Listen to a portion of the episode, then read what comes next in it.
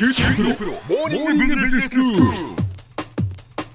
今日の講師は九州大学ビジネススクールで生産管理がご専門の木大武文先生ですよろしくお願いしますよろしくお願いします。先生今日はどういうお話でしょうか？はい、今日は高い品質を実現するための品質検査の考え方についてお話したいと思います。はい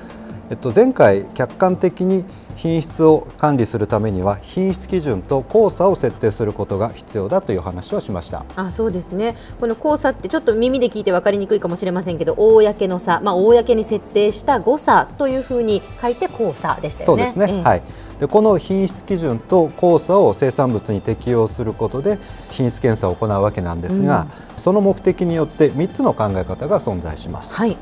第一の考え方は不良を見つけるための検査です、え典型的なのは出荷検査なんですね。はい。完成した製品を出荷する前に最終確認して、うん。不良が発見されれば取り除き良品のみを出荷するというものです。ええ。分別検査とも言います。はい。例えば、えー自動車工場ですと組み立て工程の、まあ、最後に最終検査工程が設けられていまして、うん。えー完成した車が徹底的に検査されます、うん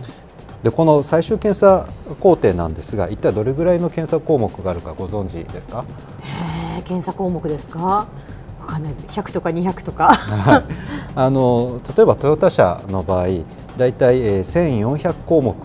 にもなるんですね。そんなにあるんですね、はい。でさらに高級車のレクサスですと、えー1600項目ぐらい、えーあります。もう細かくやっぱチェックされるわけですね。はい。えーこうした念入りな検査が、まあ、不良をお客様に渡らないようにするための、えー防波堤の役割を果たしています。うん。しかし不良を見つけるだけでは不良自体は、えーなくなりません、え不良の廃棄ですとか修繕のためのコストがまあかさむばっかりなんですね。そうですね。でそこで第二の検査の考え方が、えー出てきます、うん。え不良を減らすための検査です。はい。でこれは統計的品質管理として知られています、生産工程の最後もしくは途中でサンプリング検査を行ってえ不良を統計的に検出しようというものです。はい。え統計的にというのがミソでして、うん。要は不良の発生をえ確率現象として捉えるわけです、えええ例えばサイコロ振って1が出る確率って一体どれぐらいでしょえ6分の1じゃないですか？うですね、うん。理論的には6分の1です、はい。ある製品を作るために必要な部品について、うんえー統計を取って例えば6分の1の確率で不良が出るということが分かっていれば例えば6個部品が必要であればあらかじめ余計に1個部品をバックアップとして持っておけば生産ラインを止めることなく生産を続けることができます、うん。えーこうした統計的品質管理の基本はサンプリング検査というものですはい。えー一番いいのは製品ですとか部品のすべてを検査する全数検査ですが、うん。まあ数が非常に多かったり生産のスピードが非常に速かったりするとすべての数を検査するのはまあ技術的にも経済的にも現実的ではありません、はい。そこで生産工程を流れる製品から一定の数をランダムに抜き取り検査することで全体の良品不良品の傾向を推定するわけなんですね、うん。でここで確率の考え方が重要になってきますはい。先ほどサイコロを振って1が出る確率は理論的には6分の1になるというふうにお話ししましたけれども、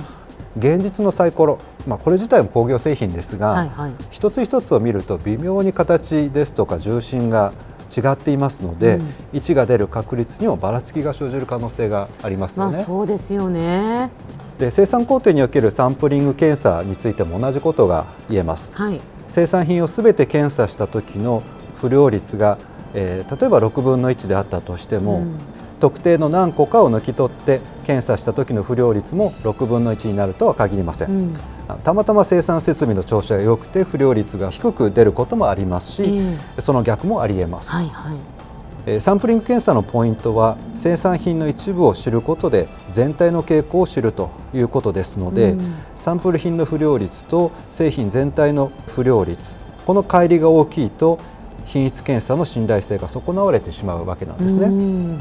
一般的には抜き取るサンプルの数を増やすか、えー抜き取り検査の頻度を増やすかすることでサンプリング検査の精度を上げることができます。ええただしどちらにしても検査の手間とコストは大きくなります、うん。そのため伝統的な生産管理では品質の向上とコストは一方を良くすればもう一方は悪くなるというトレードオフの関係にあると考えられてきました。うん。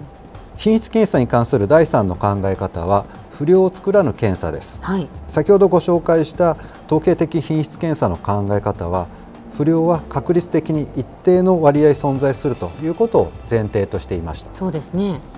この不良を作らぬ検査ではそもそも不良自体が発生しないようにすることを狙いとしています、ええ不良を作らぬ検査では典型的には工程内検査という形をとります、はい。これは生産工程で作業者が生産したものを自ら検査することで不良を次の工程に渡さないようにするというものです、うんこの工程内検査には2つの効果があるんですね。はい。えー第一に工程内検査では実質的に全数検査、まあ、全ての数を検査することになります、はい。えーそれも不良を見つけるための、まあ、分別検査のように最終検査の1回だけではなくて工程内検査では全ての工程で全数検査するわけなんですね、はい。え2つ目に工程内検査では不良が発見されてから対処までの時間が非常に短くなります例えば自動車組み立て工程が全て終了するためにはおよそ5時間かかると言われていますが、はい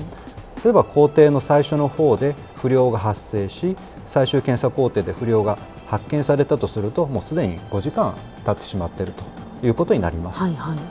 でこれが工程内の自主検査ですと不良が発生した直後に問題が発見されますので、うん。現行犯で不良を見つけることができます。そうですね。その後の時間というのが、まあ、削減できるわけですよね、ただ自分が作ったものを自分で正しく検査できるかという疑問も、まあ、あると思います、うん。まあ、これははまあ確かにもっともなことですので、えー工程内の自主検査を有効に進めるポイントについてはまた改めてお話ししたいと思います。では先生今日のまとめをお願いします。品質管理には検査が重要です。今日は品質検査には3つの考え方があり不良を見つけるための検査不良を減らすための検査不良を作らないための検査があることをご紹介しました。今日の講師は九州大学ビジネススクールで生産管理がご専門の木大武文先生でした。どうもありがとうございました。ありがとうございました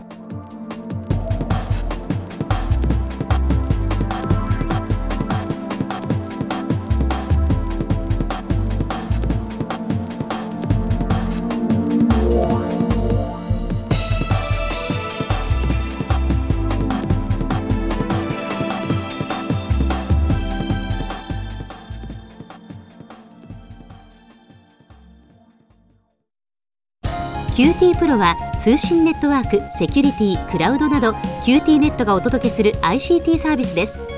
九州中に展開した光ファイバー網を基盤に一番身近なビジネスパートナーとして九州の企業自治体の皆様をサポートします。詳しくは QT プロで検索を。